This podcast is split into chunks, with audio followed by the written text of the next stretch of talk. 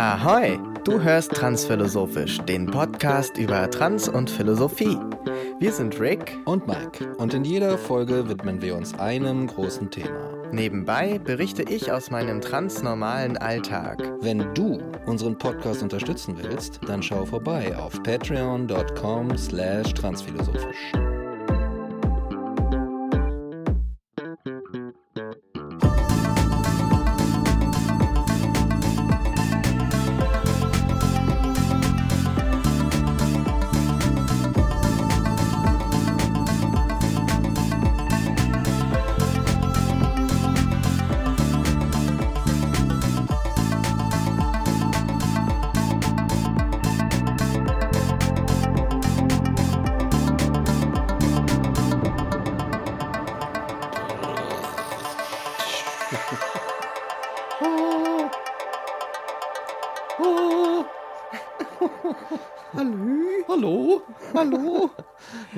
sind zurück yes. im Podcast-Studio mit bester Laune. Exakt. Und äh, einem Nachhall einer Krankheit, die dich aus dem Gefecht gezogen hat. Genau, ich war mitten im Gefecht und dann wurde ich rausgezogen von der Krankheit. Aber es ist jetzt wieder gut, ich huste ab, wie man so schön sagt. Oh so die, die gefallenen äh, Schleimbeutel irgendwie in meinem, keine Ahnung, Halsbereich werden jetzt äh, entsorgt. Verstehe, alles klar. Ein bisschen zu lang gefasst, diese furchtbare Metapher, deswegen. Äh, hey. Herzlich willkommen. Herzlich willkommen zu einer neuen Folge Transphilosophisch. Der 85 80 oder Ach, die so. hätte keine Zählung, ne? Stimmt. Wir haben einfach nur die neue Christmas-Folge. Exakt. Und wenn ihr das hier hört, dann ist heute der 24. Dezember und yes. ihr verbringt äh, Weihnachten oder ihr verbringt es auch nicht. Mhm. Und ähm, hört dabei scheinbar den Podcast, was äh, uns ehrt und äh, ja. vielleicht sehr traurig ist, aber vielleicht auch schön, wer weiß. Ja. Ja. In jedem Fall ist es nur ein Tag. Exakt. Der auch wieder vorbeigeht. Egal, ob man jetzt möch möchte, dass er vorbeigeht, weil die Family so anstrengend ist oder ob man möchte, dass er vorbeigeht, weil man keine Family hat. Exakt. Oder ob man möchte, dass er vorbeigeht, weil man gar nicht christlich ist und denkt, hä, warum Weihnachten? Ich bin Jude oder ich bin Moslem oder was soll's?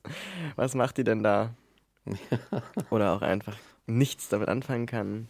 Ja, so wie ich. Die Anti-Christmas-Leute ja. Die Antichrists natürlich auch. Die Antichrists. Die Satanisten. Euch allen wünschen wir einen schönen 24. Dezember, der nicht mehr oder weniger sein muss als das.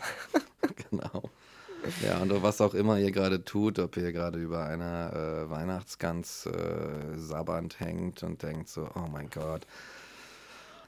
Äh, völlig egal. Heute gibt es philosophische Weihnachten mit ähm, Rick und Mike. Und es knistert schon. Und Kamin knistern. ja, genau. Live ist, überliefert. Das ist das Feuer im Hintergrund.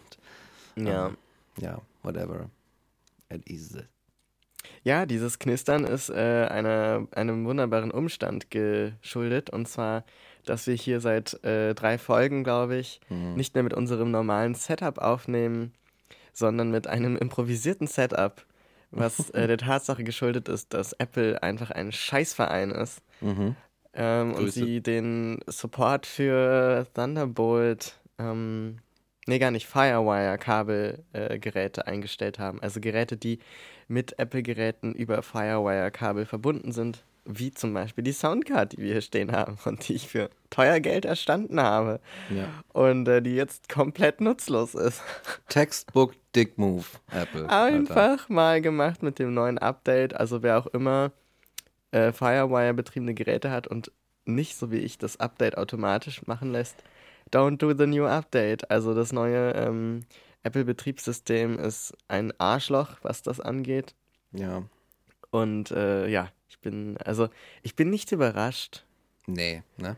Und es ist jetzt auch nicht so, als hätte nicht Apple vor Jahren schon angekündigt, dass sie den Support für Firewire einstellen. Aber man hätte es schon noch mitnehmen können und sagen können, gut, wir produzieren keine neuen wir supporten auch nicht mehr bestimmte Weiterentwicklungen, aber wir schneiden den Leuten auch nicht einfach ihren Zugang zu ihren Geräten ab, die teilweise, also ich meine, so gerade Audio-Equipment, ja? Ja, hey. Ich meine, das kaufst du halt um es jahrelang im besten Fall zu benutzen. Ja. So. Was soll das? Ich, ich glaube, das ist, das ist auch so ein bisschen, das ist so ein Also. Angriff auf die Vergangenheit irgendwie. Oh. Jetzt um das mal so überspitzt zu sagen. Weil du wirst ja, du wirst irgendwie so, hey, komm hier, der Wagen muss weiterlaufen, wir müssen wachsen, alles muss und du musst mehr konsumieren. Du wirst ja in so eine Zukunft gezwungen irgendwie. Also in so eine Zukunft, in der du etwas konsumierst. also in der du etwas kaufst. Ja. So, ne? Und deinen alten Kram irgendwie dem ganzen Elektroschrottbergen noch hinzufügen musst und so.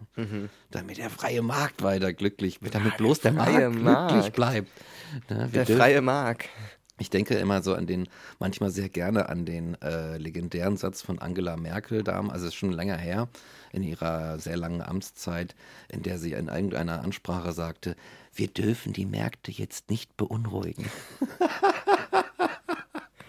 Das ist wie so ein, das ist wie so ein cholerischer Arschloch-Typ, bei dem man immer weiß, man muss ihn so umschiffen, weißt du? Ja, ja, ja, ja. Man muss ihn so umschiffen, weil entweder man regt ihn auf, dann ist halt richtig Chaos, ja. oder man äh, ignoriert ihn zu lange, dann wird er auch sauer. So, das heißt, man muss ihn immer so gut beschäftigen und gut zureden und pflegen. Und er hat halt leider so einen wichtigen Status in diesem ganzen Gesellschaftssystem.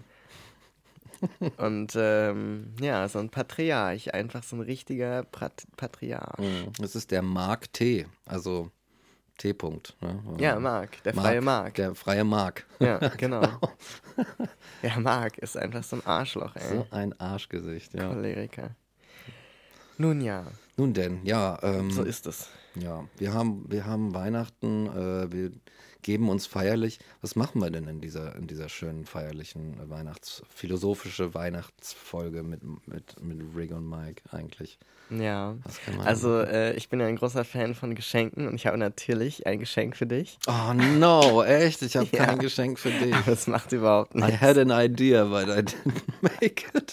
Das ist oft so. Ich habe auch noch so viele Geschenkeideen, die ich überhaupt nicht schaffe. Ich Ja. habe auch neulich so ein, ähm, so ein äh, Video gesehen auf Insta, wo irgendjemand so meinte, ähm, so viele Fragen gestellt hat, wo man immer so denkt, boah, das sind so nervige Fragen. Und dann so, does it feel like a festivity or does it feel like a deadline? Und dann so, damn it, it feels like a deadline. so Christmas feels like a deadline. Ja, oh mein Gott, das stimmt. Ja, ja, das ja. stimmt. Aber ich habe die Deadline noch geschafft, aber es ist auch, äh, du wirst sehen, es ist kein, ähm, es ist, es ist nicht mit sehr viel Aufwand verbunden gewesen, dieses Geschenk. ähm, aber natürlich wie immer muss es ja nicht mit Aufwand verbunden sein, sondern von Herzen kommen. Mhm. Deswegen greife ich jetzt mal so theatralisch unter meinen Stuhl. Oh. Sogar, ach, das hat so, ich muss es kurz beschreiben, die, der Stuhl hat eine Decke übergeworfen, wie so ein Vorhang. Und darunter kann man offenbar Dinge verstecken. Du willst gar nicht wissen, was da alles noch liegt. So, und in dieser wunderschönen Schachtel, Die der Weihnachtsmann, die ist aber ganz schön groß. ja, sie ist, äh, es ist nicht das drin, was draufsteht, da steht, so. da steht Plum Pudding drauf. Ich habe mich schon gefreut. Whatever it is. Ja. Pflaumenpudding. Okay, ich werde die Pflaumenpudding-Schachtel jetzt öffnen. Sie ist rot und hat einen sehr äh, Fancy, fancy Aufdruck, ja. nach Wiener Kaffeehaus aussehendes äh, Label. Oh, das ist cool. Yes, ein Durstlöscher Waldmeister. Yes. Genau. Ah, yes, den werde ich Um mir die Leberwerte noch ein bisschen mit künstlichen Inhaltsstoffen zu füttern. Exakt, exakt. Okay, Last Call Leber. Ich ma muss mal Ja. Peter vielleicht erklären. Ich hatte jetzt so einen Bluttest gemacht Mhm. und äh, ja, hab den Highscore geknackt. Nur die äh, geknackt, die die super super healthy, super healthy und so weiter, aber nur die Leberwerte sind so ein Stück Mm. drüber. Tja, Egal. darauf erstmal ein Durst. Darauf erstmal ein Durstlöscher und Es ist später. aber noch was in dem Karton. Hast du es gar nicht gesehen? Oh nein. Ah, das ist hier so aus meinem Blickwinkel gerutscht. Ach was. It's a Feuerzeug. Weil ich ständig Feuerzeuge klaue. Also. Und das ist eine kleine Feuerzeugtasche, die habe ich äh, gekauft, die ist selbst gehäkelt. Oh mein Gott. und wenn man echt? das so rausnimmt, dann kann man da noch so kleine Beinchen rausholen und dann ist es eine Fingerpuppe. Es ist einfach. Es sieht aus, kennt ihr Plankton von SpongeBob? Ja, sieht aus jeden. wie ein pinker Plankton. So, genau, da unten sind noch so Beinchen. Ja, die Beine. Es ist so niedlich. Es gibt. Was sind das? Es sind zwei. Es muss so, noch eins das geben. sah gerade eher was anderes aus. sah noch was anderes aus. Ah, Penis. Oh. Oh, guck Penis. mal, Plankton hat einen Penis. Penis. Ah. Peniswitze, Glorifikation. Ja, ich krieg sie gar nicht. Gloria. Oh, Penis. ja, man merkt, die Weihnachtsstimmung kocht über. Ja, 100, auch 190. Ah, jetzt, das zweite war versteckt. Ja, ja, siehst du? Das ist ja großartig. Genau, ich fand es auch sehr, sehr gut. Habe ich erstanden auf dem Weihnachtsmarkt meiner Studierenden. Ah, ja, so, so. Meiner weißt du, meiner persönlichen ah, okay. Studierenden. Hast du, man hat, jeder sollte so einen, ja. so einen Studierenden ja. haben, so ein paar immer. Ja, so ein paar Schäfchen, um die man sich gerne kümmert. Das ist ja. immer cool. Ja, ja. Die man dann ab und zu von ihrem Fell befreit, warme Pullover strickt. Ah, hast du auch manchmal so Fantasien, wo du dich so in sehr einsamen Berufen vorstellst? Zum Beispiel Schäfer. Ja, ja. Und dann einfach so ein Typ mit so einem Filzhut und so einem braunen Mantel, also ja. der so mit seiner Schafsherde durch die französische Landschaft Ach, stiefelt. Südfrankreich, mhm. mon Dieu, das wäre schön. Ja, also das sind so die Momente, wenn du, wenn du auch die Schnauze voll von Menschen hast, wenn es dich einfach nur noch ankotzt und denkst so, okay, ich will jetzt mein, der Rest meines Lebens soll von Einsamkeit überzogen werden. ja. Ja. Ja, kenne ich auf jeden Fall. Was sind denn so die Top-Berufe eigentlich, die man so alleine machen kann? Zum Beispiel so, ich dachte auch, wenn du noch in einem sozialen Kontext sein willst, aber so für sich tagsüber in deinem eigenen äh, Modus, dann ist zum Beispiel, glaube ich, Kranführer auch richtig geil. Oh. Weißt du, dann ja. sitzt du da oben und guckst so über die Stadt und über die Baustelle. Und das ist halt so eine Perspektive. Ich stelle mir das richtig geil vor. Die Perspektive beim Arbeiten, so du bist zwar Teil davon, aber du bist ganz weit weg. Ja. Und du guckst nur von oben so drauf. Das ist schon geil, ja, das stimmt. Der Aufstieg jeden Morgen, okay. nicht Fair. So, nicht so geil. Aber dann da zu sitzen. Ja irgendwann dieses Witzige ist ja, wenn du, sagen wir mal, du bist ein Kranführer und du machst das jetzt gerade, du machst das seit 15 Jahren und du machst, du hast einen üblichen 40-Stunden-Job und du bist einfach, jeden Tag sitzt du acht Stunden im Kran ungefähr und guckst auf die Stadt, dann ist das normal für dich. Ja. Das ist normal für dich, das ist einfach auch nichts Besonderes mehr, ne? Von so weit oben so oh. zu blicken, wie krass. Geil. Und uns äh, läuft immer ein, ein romantischer Schauer allen über den Rücken, wenn wir mal auf, auf einer Aussichtsplattform oh, stehen. Oh, so weit oben. Oh, die Aussicht ist aber auch fantastisch. ja. Mhm. fantastisch. Fantastisch. Ja. Also vielen Dank für dieses Geschenk. Ich, Gerne. Äh, ich werde einfach es jetzt direkt konsumieren. Direkt konsumieren. Ja, das ist ja auch gut für unsere Wirtschaft. Ja, zum sofort. Für den Markt. Ja. Der freie Markt freut sich. Der freie Markt. ja. ja. Der klopft mir jetzt so auf die Schulter und sagt, ja, ja, ja, ja, du bist ein guter Junge. Marc, zurück in den Knast. Geh nicht über los. Ziehe keine 4000 Euro. Geh direkt ins Gefängnis. Ja, der freie Marc. Oh, das kam da ganz schön rausgetrabbelt. So, ich. mm, hört ihr das? Ah, Waldmeister. Wo ist er denn hin eigentlich, der Waldmeister? Haben wir darüber schon gesprochen? Nein, noch gar nicht. Gar ich glaube, nicht, ne? das ist ein wichtiges Anliegen, das wir auch heute mal diskutieren sollten. also ich glaube, das ist auch eine Lobby für den Alltag, mm, ganz klar. Mm. Ne? Also dann mache ich ja, das mal hier. Ähm, das war ja bestimmt das A das und A. nicht das L. Ne? Das ist jedes Mal das Falsche. Ach, das ist jetzt historisch, ne? Ja, aber das... Alter. Nee, das war ja, der, das war ja der, der, der äh, Bahnfahrer, der das... Ja, aber der Ton der Türen. Ja? Na klar, das ist doch jetzt ein di di di di di di di. Hat sich das geändert? Mhm. Oh mein Gott. Mhm. Die neuen U-Bahnen haben so einen Scheißton. Oh mein Gott. Ja. Das ist nicht mehr so eine schöne Melodie, das ist jetzt Becker. Oh my God. Aha, aha. And now we're one of those people. Früher war es schön. Früher war es besser. Das war cooler. Ist so. Ja, ja, und zwar, Mhm. Mike, das ist, glaube ich, so dein Thema. Du hast ja jetzt auch den Durstlöscher gerade Mhm. an den Lippen. Erzähl doch mal. Also, ähm, der Waldmeister. Als ich noch ein kleiner, ein kleiner frecher Bub war, dann kam bei uns immer in die Gegend der Eismann. Und da wir noch nichts hatten von wegen Handys und so. Nein, egal. Also ich meine, es gibt diese Geschmacksrichtung Waldmeister einfach. Erinnert sich irgendwer hier noch an fucking Waldmeister? Das ist doch geil, Waldmeister. Und der ist so ganz langsam verschwunden. Also es ist, hat schon ein bisschen was Mystery Novel-mäßiges, dass dieser Waldmeister einfach verschwunden ist. So, könnte man eine coole Geschichte rausschreiben. Aber ähm, genau. Und besonders ist es mir aufgefallen beim Eis. Ja. Das Waldmeister Eis ist verschwunden. Mehr oder weniger.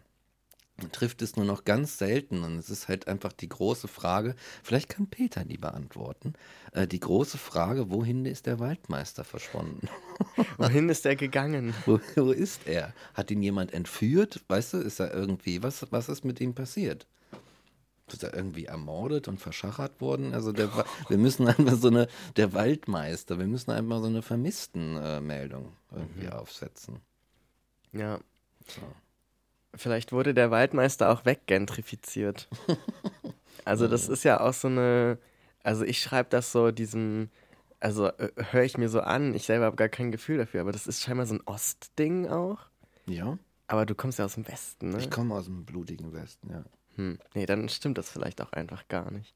Ja, ich aber weiß nicht. so, also dass es so bestimmte Sachen gibt, also gerade bei so Eis oder so, halt so Alltags ähm, Süßigkeiten, Alltag im Sinne von jeden Sommer gibt es Eis und dann machen die Eiscafés auf und es ist so ein gesellschaftliches, Hm. jetzt für Deutschland gesellschaftliches Ding, dass so bestimmte Sachen saisonal da sind, so wie jetzt zum Beispiel die Lebkuchen auch wieder da sind. Ja. So Dinge, die theoretisch das ganze Jahr über möglich wären, die du auch in den Läden oder bestellt oder so theoretisch das ganze Jahr bekommst, aber wo es so klar ist, okay, zu so einer Saison siehst du das eigentlich überall und es ist so ein Kulturgut auf irgendeine Art. Hm. Und für mich war Waldmeister auch immer so ein Ding. Also es gab halt so diese, diese drei Sorten, First Pückler-Style, ne? Also Vanille, Schoko, Erdbeer.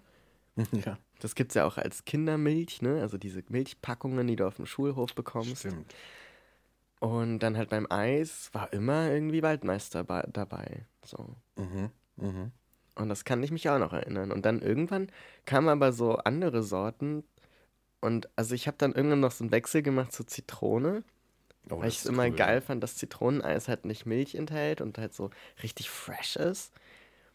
Und dann irgendwann waren aber nur noch so krasse Sorten da. Also irgendwann kam so diese Ära des Karamell-Meersalz-Eis zum Beispiel. Oder das orange Basilikum-Eis. Und also ich meine, ich rede jetzt auch ja sehr von Berlin, das ist schon auch sehr Berlin, Mhm.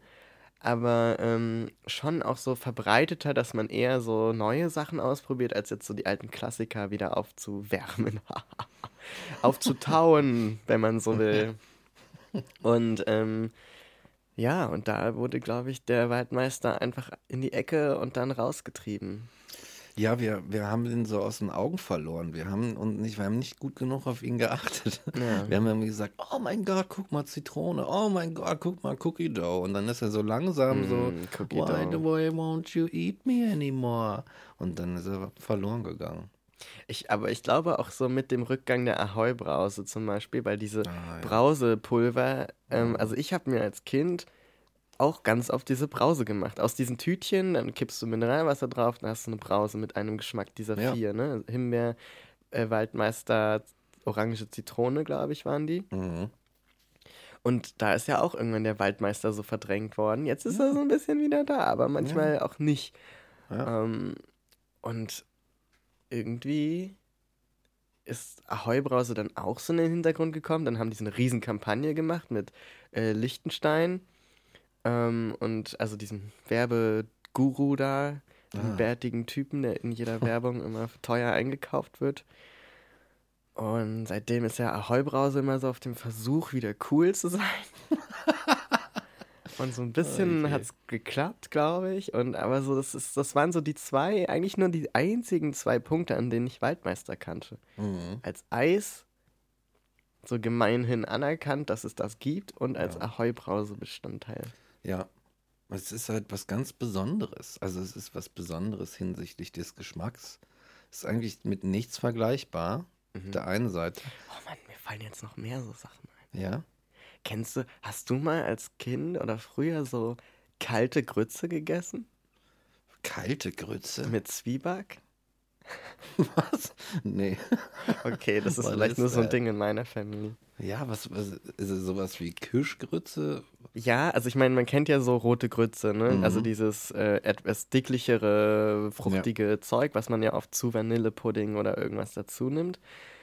Und ähm, es gab so eine, die kalte Grütze und das war so, auch so ein Pulver. Mhm. Und das hast du in Wasser reingemacht und es wurde dann nicht ähm, komplett so richtig dicklich, sondern eher so, ja, wie so eine dicke Suppe, wenn man so will. Und äh, aber mit kaltem Wasser. Und dann hattest du so eine kalte, relativ flüssige, suppenartige Grütze. und die hat man dann mit Zwieback gegessen. Also so quasi gelöffelt, eine kalte Suppe mit Grütze und dann, also weißt du, und dann so Zwieback dazu. War das süß? War das, Ja, ja, das war süß. Oh mein Gott. Also ich habe auch dann so im Nachhinein immer so, so gedacht, krass, das war irgendwie so ein richtig nasty, nasty Konzept, aber auf der anderen Seite, warum nicht? Und es war geil, weil das war so das Einzige, was man im Sommer essen konnte, ohne um Schwitzen zu sterben oder so. Ja, Das war so, ja, kalte Grütze. Nee, das kenne ich gar nicht. Ja. Also, ich aber das ist auch irgendwie so verschwunden. Aber vielleicht war das auch so ein, Ja. Sachen sind verschwunden Ja. irgendwie, ne? Auch ich finde, was auch im Zusammenhang mit dem Waldmeister ist, so Wackelpudding. ja, genau, das ist auch noch so ein Waldmeister-Ding. Ne? Himbeer oder Waldmeister? Wackelpudding. Die Ja. beiden, das sind die Best Friends, Wackelpudding und Waldmeister. Gleiche Anfangsbuchstaben. und Ja. Ähm, ja, irgendwie, ich erinnere mich, ich weiß nicht, ich war nie so ein, so ein Wackelpudding-Fan. Oh, ich auch nicht. Aber- diese Konsistenz. aber dieses trotz die Konsistenz, aber so dieses, es gibt ja diese Kuchenschalen und dann macht man das da drin und dann wird das irgendwann umgedreht, steht auf so einem Teller und dann so Ja, wie das so rumwackelt. wackelt so und es ist so allein dafür für- würde ich sagen, es muss unter Naturschutz äh, unter einer Kultur so ein Kulturgut gezählt werden Ja. einfach, ne? So, nur für diesen Moment. Mhm. So. Ja. Und das ist auch so ein bisschen verschwunden. Es gibt da noch so irgendwelche Dok ah, nee, keine, keine Markennamen. Ihr kriegt hier nicht keine Werbe, freie Werbung, ihr Schweine. Einfach so mit Vanillesoße. Ist auch ein bisschen geil.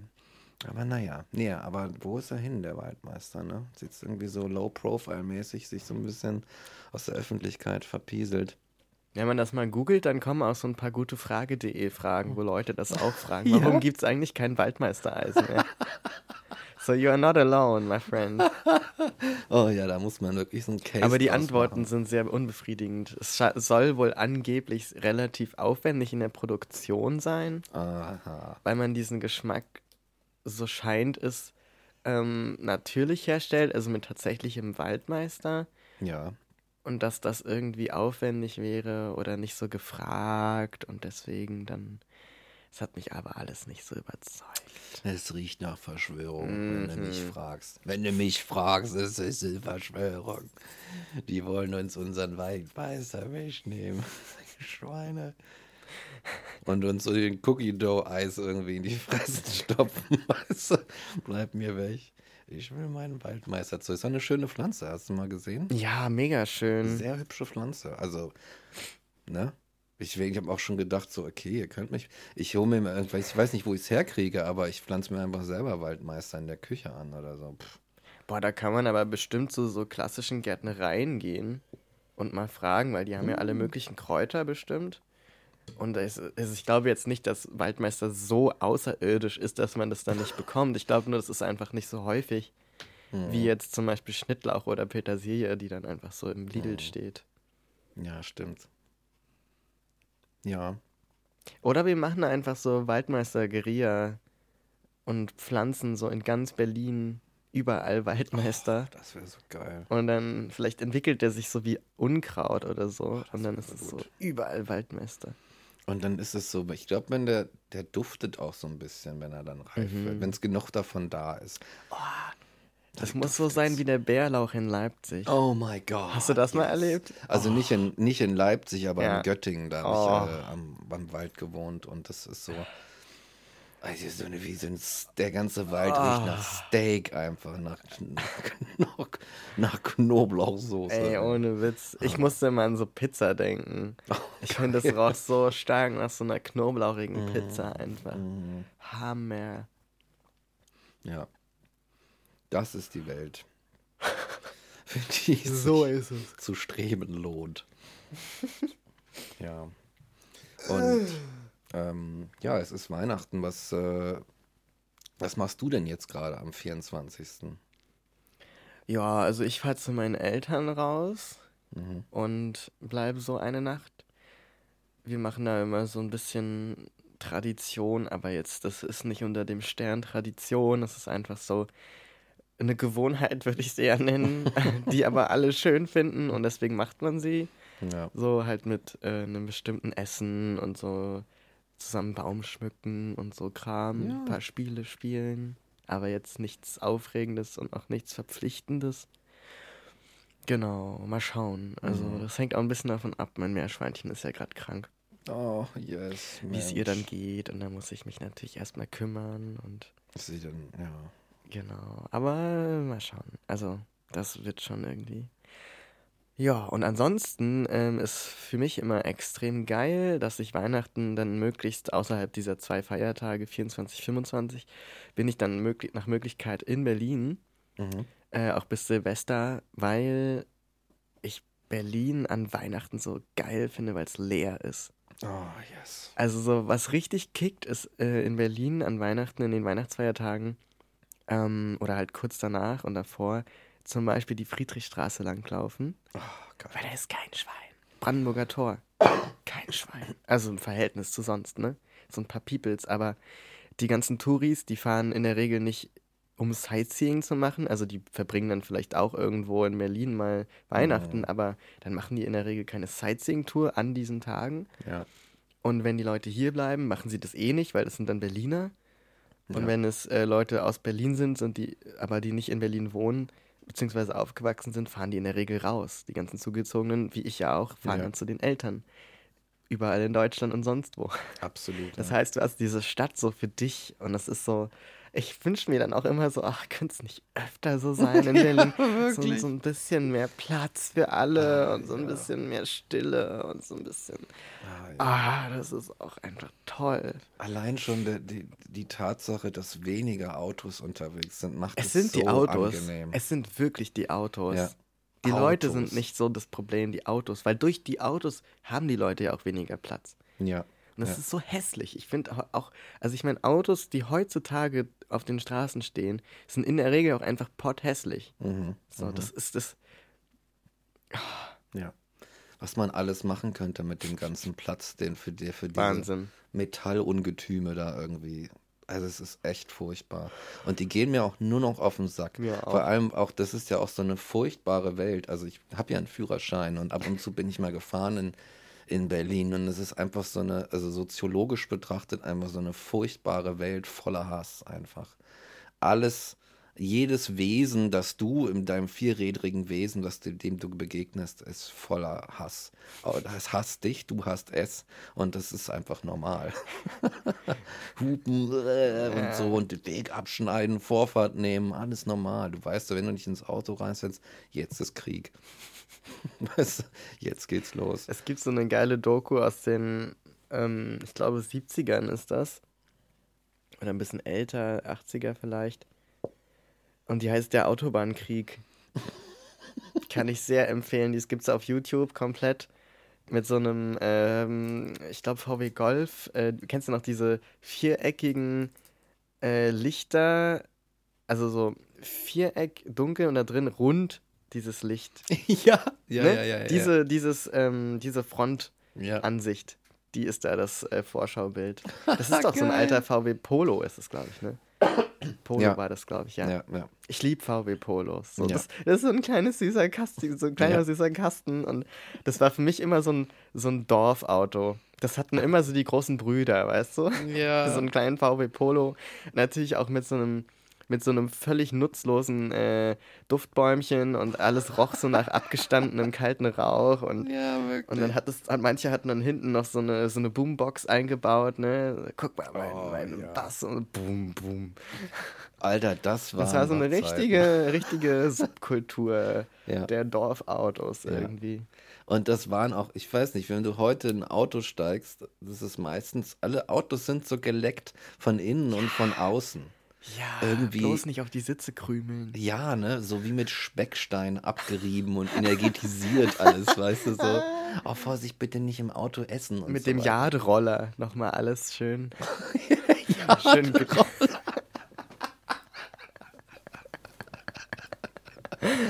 Drei Stunden meiner Woche verbringe ich damit meinen Mercedes mit dem Jaderoller. Immer mit einem Lächeln. Ja, ja, ja. Mhm. Und in diesen Autos damals, weißt du, da hast du dann so, da hast du dir so eine Zigarette angezündet und dann ist so, so oh, der Winter, so die Glut fällt so auf den Wollen und du trittst da so drauf so. Und dann hast du so, oh, ich habe ein Brandloch in dein in Dings gemacht. Und der Fahrer guckt nur so, ja, pff, mir doch egal. Und fährt halt einfach weiter, weißt du. Musik laut aufdrehen, zeigen, dass du der Coolste bist. irgendwie. Natürlich, Sonnenbrille. So albern, so albern. Mhm. Irgendwie so, wirklich so eine jugendliche, so eine, so eine infantile Größenfantasie eigentlich, die du in diesem Auto verwirklichen kannst. Auch gefüttert wahrscheinlich durch jahrelange PR der entsprechenden Industrien, die das Wirtschaftswunder natürlich vorangetrieben haben, Of bla bla. course. Und es ist uns allen so in den, fast schon in den, in, in die Gene hineinkodiert. So, ne?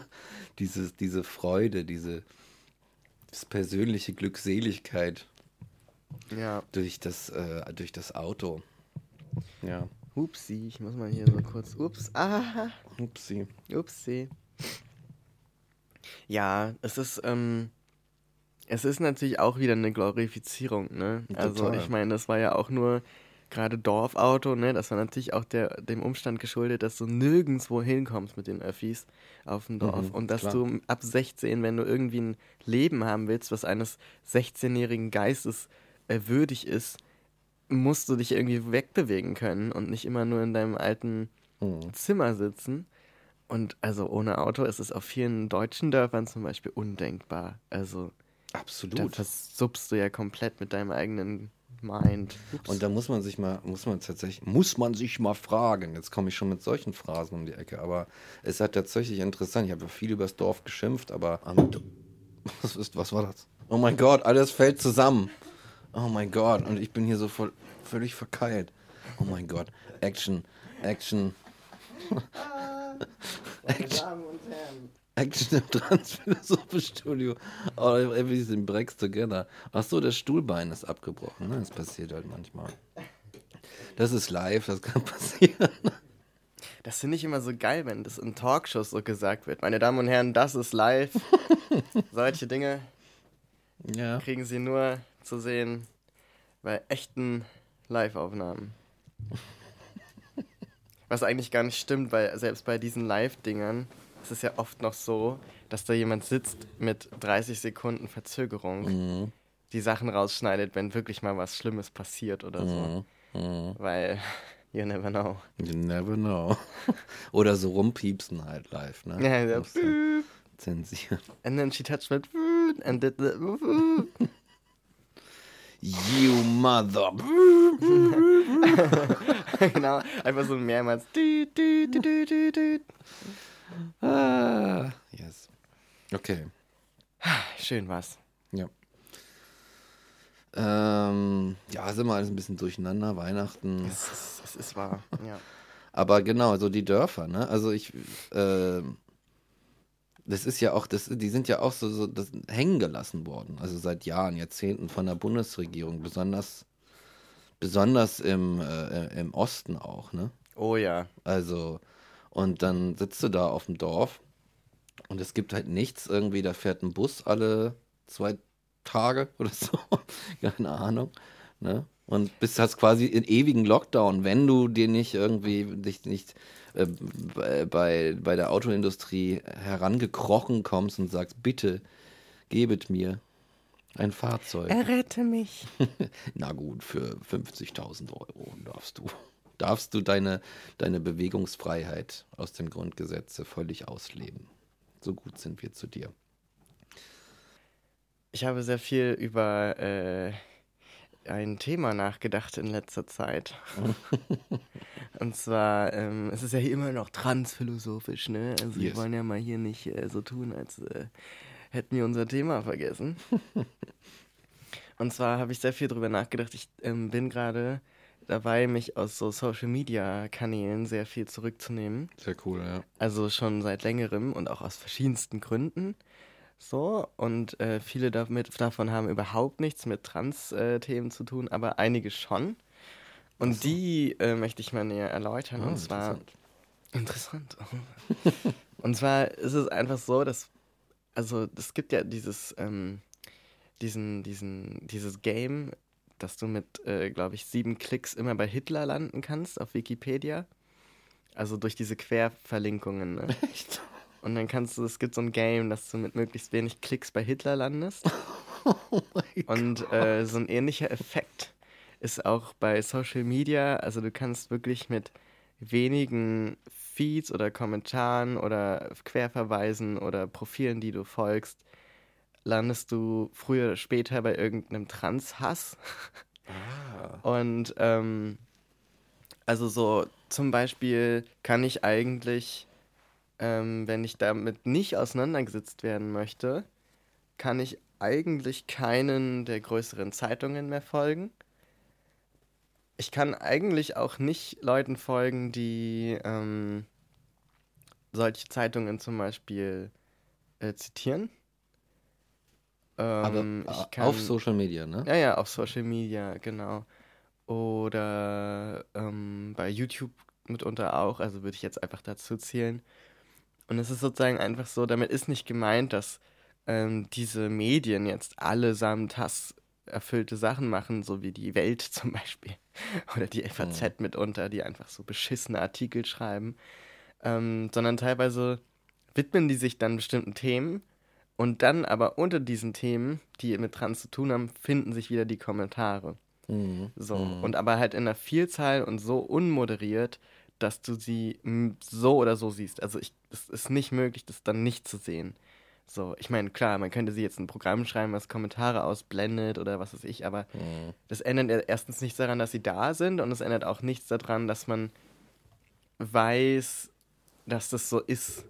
So, mhm. also zum Beispiel war jetzt vor kurzem, ich glaube beim Tagesspiegel oder so, nur so eine Share-Kachel auf Instagram, wo diese Zahlen verglichen wurden von gemeldeten queerfeindlichen und insbesondere homo- und transfeindlichen Angriffen, die gemeldet wurden bei der Polizei.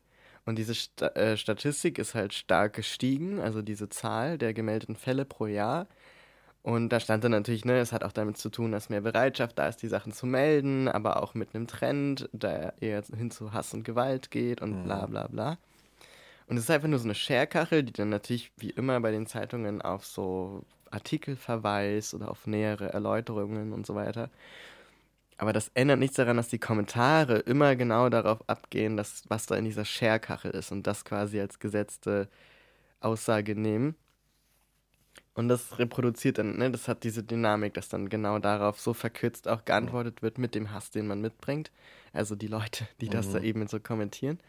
Und das heißt, ich kann auch nicht so ein äh, sowas teilen und sagen, schaut mal Leute hier, ähm, die Statistiken sind so hochgegangen, lest mal den Artikel, weil ich weiß, wenn ich das zum Beispiel teile, dann teile ich diese ganzen Kommentare mit.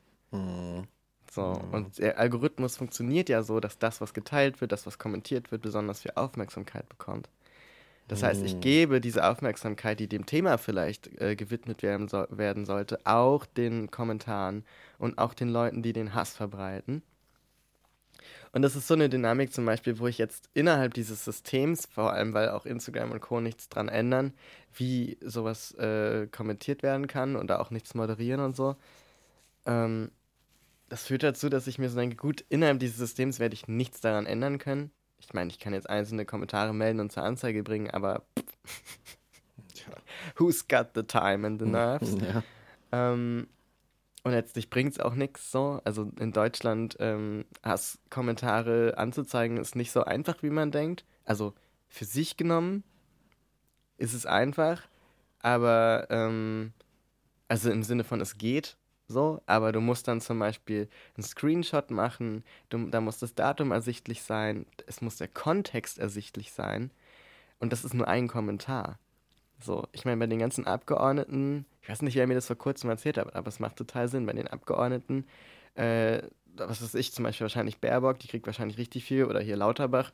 Ja, klar. So, äh, die haben ganze Leute in Abteilungen, deren einziger Job ist, diese Sachen auszudrucken, weil das natürlich in Deutschland Bürokratie auch immer gedruckt sein muss, zu ordnen und halt entsprechend äh, einzureichen als Klage, so, ne? Oder als, als anzuzeigen zumindest, als Anzeige. So nur die Hasskommentare, weil die entsprechend, ähm, ja, dokumentiert sein müssen. Und das machst du ja als Einzelperson nicht. Also so. Mhm das ist ja, das ist eben, ich habe halt kein Team und kein Sekretariat, wo ja. Leute stehen. So. Und ich meine, diese Kommentare sind ja auch nicht explizit gegen mich, was es wahrscheinlich noch einfacher macht, zu sagen, naja, das verfolgen wir nicht weiter, ist zu viel Aufwand. Mhm. Ähm, und dann musst du ja auch die Klarnamen rausfinden in der Regel und bla bla bla. Und das heißt, es gibt sozusagen nichts, was ich dagegen jetzt so tun kann. Ähm, davon abgesehen sind Instagram und Co. jetzt auch keine Plattform, wo ich das Gefühl habe, die haben sich cool entwickelt. Also ich fand das alte Instagram cool. Mhm. Aber das neue, wo alles so Reels sind. Aber das sind wieder, ne, das ist so Geschmacksfragen und also das mhm. da kann man ewig drüber reden, aber so eigentlich der, den, den, der Tropfen, der es fast quasi zum Überlaufen gebracht hat, sind für mich halt so diese Hassdinge, die da so sehr, sehr präsent sind. Mhm. Ähm, und wo ich so dachte, krass, ich fühle mich einfach, für mich ist das kein sicherer Ort. Also für mich ist das kein sicherer Raum, mhm. Social Media, wie sie heute sind. Und das finde ich eigentlich krass. Weil ich so dachte, ich bin schon relativ resilient. Und wie muss es dann für ganz viele Leute sein, die sich denken, also ich werde jetzt in der Regel von solchen Kommentaren nicht so getriggert. Also ich falle dann nicht in so ein Loch, sondern ich denke mir so, die Leute haben sie nicht mehr alle. Mhm. Also ich, ich habe da so eine Distanz und denke so, sag mal, was ist los? Aber ja. trotzdem habe ich natürlich keinen Bock, mir das anzugucken. Also es ist eher mhm. so ein, okay, also das muss ich nun wirklich nicht in meinem Leben haben. So, aber es gibt auch viele Leute, für die das richtig triggernd ist oder die das sehr persönlich nehmen oder für die das halt einfach sich scheiße anfühlt und die vielleicht auch viel lieber diese Plattform nutzen wollen, als ich jetzt unbedingt. So, ich kann darauf mhm. verzichten. Für manche ist das vielleicht richtig wichtig und die würden das total gern nutzen. Und da habe ich mich jetzt gefragt, ist das, ist das ein Rückzug? Ist es ein Ausschluss? Was passiert da eigentlich, wenn dann jemand wie ich sagt, okay, ich ziehe mich daraus raus? Ähm, ist es eine versagte Teilhabe an etwas, was mittlerweile schon gesamtgesellschaftlich oder großflächig benutzt wird, also Social Media als Austausch und so weiter? Ich meine, da findet Politik statt mittlerweile. Ja. Ähm, oder ist es vielleicht, ich habe dann so gedacht, okay, für mich persönlich ist es, glaube ich, eher eine Verlagerung. Und habe so gedacht, Verlagerung ist, glaube ich, ein super Begriff, um so einen Rückzug oder eine Isolation zu reframen. Also du verlagerst einfach deine Aufmerksamkeit. Du verlagerst deine Foki. Mhm. Du verlagerst, worauf schaue ich, womit beschäftige ich mich. Was ist, was darf in meinen ja. in meinen Dunstkreis so ein, eintreten. Quasi. Aufmerksamkeitsökonomie, ne? Ja. Also betreiben. Pardon. Ähm, ja, also das klingt, ich muss sagen, ähm, kann es ein bisschen Old Man-mäßig klingen, aber ganz ehrlich sehe ich überhaupt gar keinen Grund zur Veranlassung zu sagen, man müsste jetzt, äh, man müsste Social Media, in welcher Hinsicht auch immer, eine viel größere Bedeutung zuordnen, als sie sie, ich sage mal, an sich hat. Weil, äh, wenn jetzt, okay, ja, natürlich viel findet. An sich, ja, Mike. ja, an sich. ganz vorsichtig. Ganz. Ähm, so, mag ja sein, dass viel dort stattfindet. Mhm. Dass, dass auch äh, Politik und so weiter. Aber äh, du könntest auch genauso gut fragen, naja, was, was hat es uns denn gebracht? Was hat es denn für positive, also, also es hat bestimmt ein paar positive Sachen gebracht, aber in the long run haben wir, glaube ich, durch Social Media, weil auch die, die, die, die, sowohl die Guten als auch die Bösen das benutzen können, hm. einfach äh, in diesem System und in dieser Dynamik und dieser Art und Weise des, Kom des Kommunizierens miteinander keinen Gewinn am Ende. Also wenn wir eine Bilanz ziehen von Social Media, auch im Rückblick auf das, was du gerade gesagt hast in Sachen Hass, ist sie nicht besonders gut. Mhm. So, und ich glaube deswegen, und ich, ich, es klingt als, als gerade, als wäre da so eine, so eine leichte, so ein leichtes Gefühl oder der Glaube, man hätte eine gewisse Verantwortung gegenüber diesem Medium. Hm. Und ich glaube ja. nicht, dass wir die, dass wir die haben.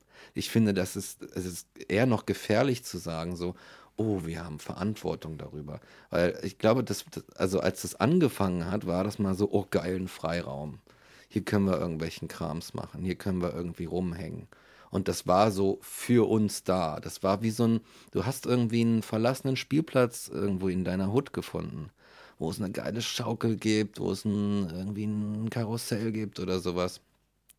Und ähm, naja, das war mal so ein, das war so ein Ding, da sind auch ein paar krumme Dinger vielleicht passiert. Und äh, der, der, der Andi hat, hat aus Versehen mal einen Sandkasten gekackt oder so, weißt du? Und dann solche, alle solche Andi Sachen. Wieder. Der Andi, ey, der typisch Scheuer. Andi. genau, Andi Scheuer hat den Sandkasten gekackt. ne, aber, na gut, aber dann kam halt, und dann hat, hat die ganzen, ganzen anderen, alle haben davon gehört. Es hat sich so rumgesprochen, dass so dieses Ding ist. Und plötzlich ist alles voll. Auch die Griesen Arschlöcher.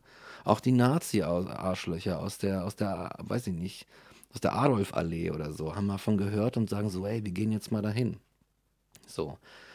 Und ich glaube nicht, also um jetzt nicht zu weit abzuschweifen, wir haben keine Verantwortung gegenüber diesem Ding. Wir können auch, also wir können auch genauso gut sagen, so hey, äh, es hat nicht funktioniert.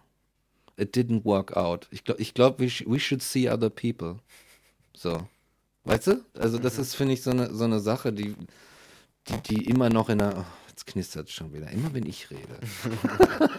Unfair. Du hast so eine raue Stimme. Ja, es ist der Bass. Es ist der Bass. Ja, es, ich, mir kommt es vor, als hätte sich äh, da so ein Verantwortungsgefühl äh, so Zauberlehrling-mäßig auch eingeschlichen. Was haben wir? haben da etwas angestoßen und jetzt gleitet uns das so ein bisschen aus den Händen und es hat sich so selbstständig gemacht und du kannst es einfach nicht mehr so richtig kontrollieren, seine Dynamiken nicht mehr abschätzen und es macht, es verbreitet viel Hass und es verbreitet dumme und widersprüchliche Weltbilder, die Leute annehmen und dann, dann, dann auf deren, deren Grundlage sie Gewalt ausüben gegenüber anderen Leuten, gegen die sie aufgehetzt wurden. Und es ist, sorry, aber ich bin da ein bisschen radikal geworden, was das angeht, weil ich ziehe mich auch zurück aus Social Media. Peter hat bestimmt auch schon gemerkt, dass nicht mehr so viel kommt, einfach auch mhm. von uns beiden und auch nicht auf dem Transphilosophisch-Kanal. Aber ich glaube, das ist einfach so wie mit dem Spielplatz. Okay, die ganzen, die ganzen Skinhead-Arschlöcher äh, aus der Nachbarschaft haben das jetzt einfach äh, für sich entdeckt und haben gelernt, das, wissen, wo es ist und nutzen das jetzt, um ihr Ding aufzuziehen. Mhm. So. Und ich glaube, der Spielplatz als solcher, den wir da, der das ist, der muss nicht unbedingt gerettet werden.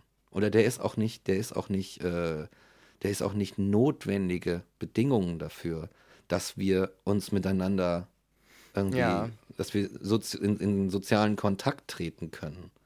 Es ist ja nur ein Wie.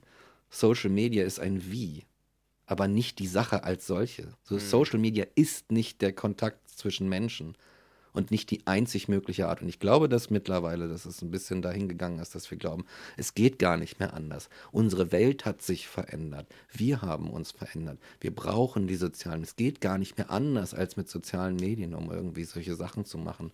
Und ich glaube, das ist ein Irrglaube.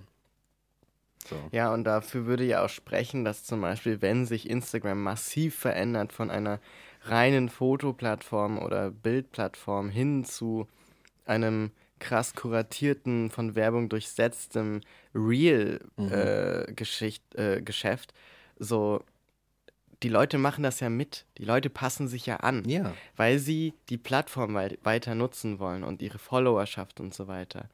Auch wenn sie das vielleicht gar nicht gut finden. Und ich kenne viele, die das nicht gut finden und es weitermachen, weil eben die Plattform ist eben, was sie ist. So. Und das heißt, die, die Leute sind ja durchaus anpassbar äh, oder anpassungsfähig, so rum. Mhm. Und, und ähm, könnten sich also genauso gut an etwas Neues auch anpassen oder da reinfinden. Ne? Also an einen neuen Spielplatz, wenn man jetzt diese Metapher benutzt. Ähm, ich habe auch gerade, ich fand es spannend, weil ich habe so gedacht, okay, ähm, das stimmt schon, dass du dieses grundsätzliche Prinzip hast, äh, es, ist, ne, es hängt so ein bisschen an den Leuten, nicht an dem Ort. Ne? Also die Leute, mit denen ich mich gerne austausche oder die Leute, mit denen Social Media Spaß gemacht hat, ähm, die sind ja noch da und mit denen kann ich ja was Neues machen oder was anderes. Nur ich glaube, was so frustrierend daran ist, ist nicht, dass es. Es sind zwei Dinge. Also ich meine, einerseits ist es halt sehr schwer, sich was neu aufzubauen was vielleicht denselben Drive hat. Die Sachen sind, ne, diese Followerschaft zum Beispiel, das sind ja Dinge, die über eine Zeit gewachsen sind und versuch mal zum Beispiel alle von WhatsApp deine Kontakte zu Telegram rüberzuholen oder zu Signal. ja. Weißt du, das sind so kleine Dinge, wo man so denkt, das ist literally the same, nur mit ein paar anderen Parametern. So, und manche sagen schon, nee, das ist mir zu viel. So, das ist mir schon, dann, dann ruf mich nur noch an oder so. Oder mhm. dann sind, ist unsere Freundschaft. nee, aber so, weißt du, das, so eine, also Leute, einerseits sind Menschen schon anpassungsfähig, andererseits sind sie auch bequem und Gewohnheitstiere, so, und da schließe ich mich vollkommen mit ein. Mhm. Also, so, das ist auch eine Eigenbeobachtung. Ähm, und das sind immer so ein paar Pioniere, die alles mitmachen und neu ausprobieren, aber auch viele, die eher so eine trägere Masse sind. Und das ist keine Wertung, sondern es ist eher so ein, so sind halt viele Menschen so. Mhm. Und ich glaube, unter dem Gesichtspunkt ist es nicht so ohne weiteres ähm, zu sagen, na gut, dann wenn der Spielplatz jetzt von Nazis besetzt ist, dann gehen wir halt auf den daneben oder suchen uns neuen oder bauen uns selber einen. So, weil dann brauchst du auch Leute, die einen bauen können, die einen Ort finden. Ähm, das Internet, in dem die Social-Media-Plattformen entstanden sind, hat sich ja auch weiterentwickelt. Du kannst ja jetzt nicht ohne weiteres ähm, zum Beispiel so riesige Datenbanken wie Facebook sie aufgebaut hat am Anfang. Sicher würden viele Dinge davon, wenn du sie jetzt versuchst neu aufzusetzen, gar nicht mehr so einfach durchgehen. Ne? Also ich meine, die ganzen Cookie-Banner zum Beispiel sind ja auch neu. Also ich glaube, dass da ganz viel so ähm, da, ne, das ist so, wenn du heutige Spielplätze vergleichst mit denen, die früher gebaut wurden. Das ist alles ein bisschen sicherer geworden. Äh. Es ist alles ein bisschen reglementierter. Da äh. musst du erstmal 50 Baugenehmigungen einholen und da muss noch, weißt du, so. Naja. Und ich glaube, dass, also man kann in der Metapher bleiben und ähm, ich kenne mich nicht gut aus damit, aber so von dem, was ich so mitkriege, ist es jetzt nicht ohne weiteres möglich, sowas ähm, auch durch die Etablierung von den Social Media Plattformen, die wir haben, da jetzt mal eben was daneben aufzubauen, sondern dann klopft halt so nach 10 Minuten Facebook an und sagt, hey, können wir dich kaufen für 2 Millionen? Was sagst mhm. du? Ja. So. Und ähm, es ist auch unsexy zu einem kleinen Mastodon zum Beispiel, ne? Mhm. Es ist mhm. unsexy so, zu so einem, oh, die haben verschiedene Server, da muss man erstmal rausfinden, was man da so macht und wo man da hin und so. Und es sieht ja eigentlich ziemlich ähnlich zu Facebook oder Twitter aus, aber es ist so ein, hm, das bin ich noch nicht gewöhnt, das ist irgendwie komisch und anders und es ist so dezentral und eigentlich will ich dann doch so Teil von diesem großen Monopol-Giganten ja. sein und da, wo halt alle sind und wo es etabliert ist, man fühlt sich ja auch sicherer in so einer großen Gruppe und ich glaube, dass da viele Faktoren eine Rolle spielen, die es nicht so einfach machen, zu sagen, pff, fick dich, Facebook, ich ziehe jetzt um. Mhm. Und es ist, der andere Punkt ist, es ist schon auch sehr frustrierend und enttäuschend, wenn du dich so machtlos fühlst gegen so eine kleine Gruppe Nazis, die einfach so deinen Spielplatz übernimmt. Weil sie halt nach anderen Regeln spielen als du. Ja. Und deren Regeln sind halt, ist mir scheißegal, was du machst, ich will jetzt hier rutschen, bam, runter von dem Gerüst. Und in deinem Umfeld sind die Regeln vielleicht eher, naja, man guckt, dass jeder mal rutschen kann oder man baut so ein neues Ding dran oder also ich will jetzt gar nicht hier glorifizieren, wie Facebook funktioniert. Das ist schon auch sehr scheiße. aber so, ne, von der Idee ja. her ähm, dieses Spielplatzes, wenn Nazis hinkommen, ist klar, jetzt wird's scheiße. Also jetzt wird's Mhm. wirklich feindlich, hasserfüllt, beleidigend, äh, ohne Rücksicht oder Respekt. Ja. Und das ist so das, ähm, das ist halt frustrierend und das ist ja auch so ein, man gibt diesen Ort dann so auf und ich glaube, deswegen hängen auch viele da drin, weil man will diesen Spielplatz nicht aufgeben. Und man will nicht sagen, klar, das übergeben jetzt den Nazis, wenn die da sind, pff, mach mal neuen, sondern man verbindet ja was damit. So. Ja, das stimmt. Es geht nicht um den Spielplatz, aber es geht vielleicht auch um eine Erinnerung oder um, an, um diese Entwicklung, die man da gemacht hat, um die Leute, die man da kennengelernt hat. Das ist, das stimmt. Ähm, ja. Aber ich glaube, das muss nicht an diesem, ich nenne das jetzt mal dem materiellen Ort hängen. Instagram Nee, ist vielleicht klar. nichts Materielles, aber es ist so dieses, dieses Spielfeld, der Rahmen von, dem, von der ganzen Sache. Und die Sache ist, die Nazis, ich nenne, jetzt nennen wir mal die Nazis, die Nazis sind nur da. Also nicht, nicht falsch verstehen, Peter, aber die Sache ist, es gibt zwei Gruppen in Social Media, von denen, die, die das Ganze immer, äh, die das Ganze immer nervig machen. Das sind einerseits die Nazis und andererseits die Unternehmer. Das sind die zwei Komponenten, die zwei Player. Und die allerschlimmsten sind die Unan Unternehmer-Nazis. Exakt, genau. Es gibt also Hybridformen und das ist die Sache. Und sowohl Nazis als auch UnternehmerInnen kommen nur auf den Spielplatz, weil sie nämlich genau diese Orte wollen. Sie wollen die Orte, wo viele Leute sind, damit sie ihren Scheiß verkaufen können. Die einen eine Ideologie, die total bescheuert ist und die ihnen Macht verleiht, und die anderen ihre dämlichen Produkte, die total bescheuert sind und ihnen Macht verleihen. So. Und das ist der Grund. Und die wollen ja, die wollen da nicht irgendwie, es ist nicht zu sagen, "Hör, wir wollen den Spielplatz, sondern sie wollen die Leute und sie wollen die Macht über Und die deswegen Leute. kommen die auch immer hinterher, Und egal deswegen- wohin du gehst. Exakt. Es ist scheißegal, wohin du gehst. Und wenn wir jetzt sagen, okay, fuck it, scheiß auf Social Media, wir bauen irgendwie eine neue Kontaktdingsbums, irgendjemand schreibt einen geilen Algorithmus und wir kommunizieren über E-Mails wieder.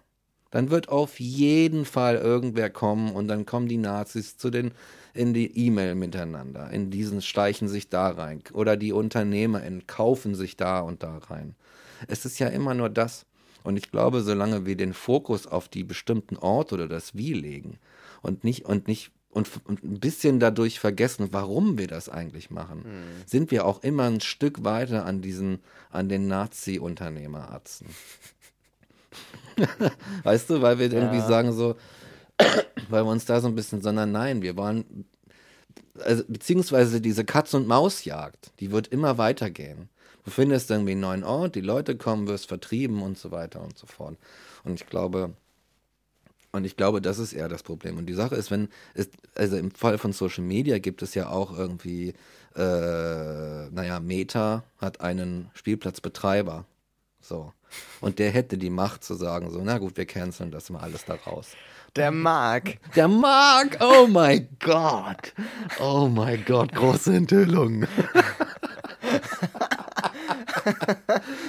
Und der Kreis schließt sich. Oh mein Gott, Mark sie. Ich glaube, unsere Verschwörung ist komplett. Ja, exakt. Wir haben es geschafft. Wir haben es enthüllt. Der Marc mit seinen Zuckerbergen, Ja, wie er die Kinder ranlockt auf seinen Spielplatz. Komm, komm, ich habe Lollis. Hier. Abonniert mich mal, komm. Der Marc und sein Zucker. Also es passt auch einfach Ja. alles zusammen bei dem Typen. ne? Genau, weil der Mark ist nämlich, der war, der war vielleicht mal irgendein nerdiger äh, äh, äh, Programmierdigi und so weiter, aber der hat, der hat einfach, der hat irgendwie Mark Blut geleckt. Der hat irgendwie, der, der, hat, der hat irgendwie das große Geld geleckt, weißt du, und das dringt in dich ein und das macht was mit mir, äh, mit dir, mit mir auch, Mit weißt du, mit auch. dir und mit mir und mit ihm hat's was gemacht. Und ähm, der sagt, der hat, es hat seine Perspektive, es, es ändert seine Perspektive und er ist einer von den, von den, von den Unternehmis. Und deswegen begünstigt er das, weil es ihm Geld bringt, weil es ihm was bringt. Und deswegen ist es halt also okay, dann, das ist, das ist auch die bittere Pille, die du mit dem Spielplatz dann schluckst.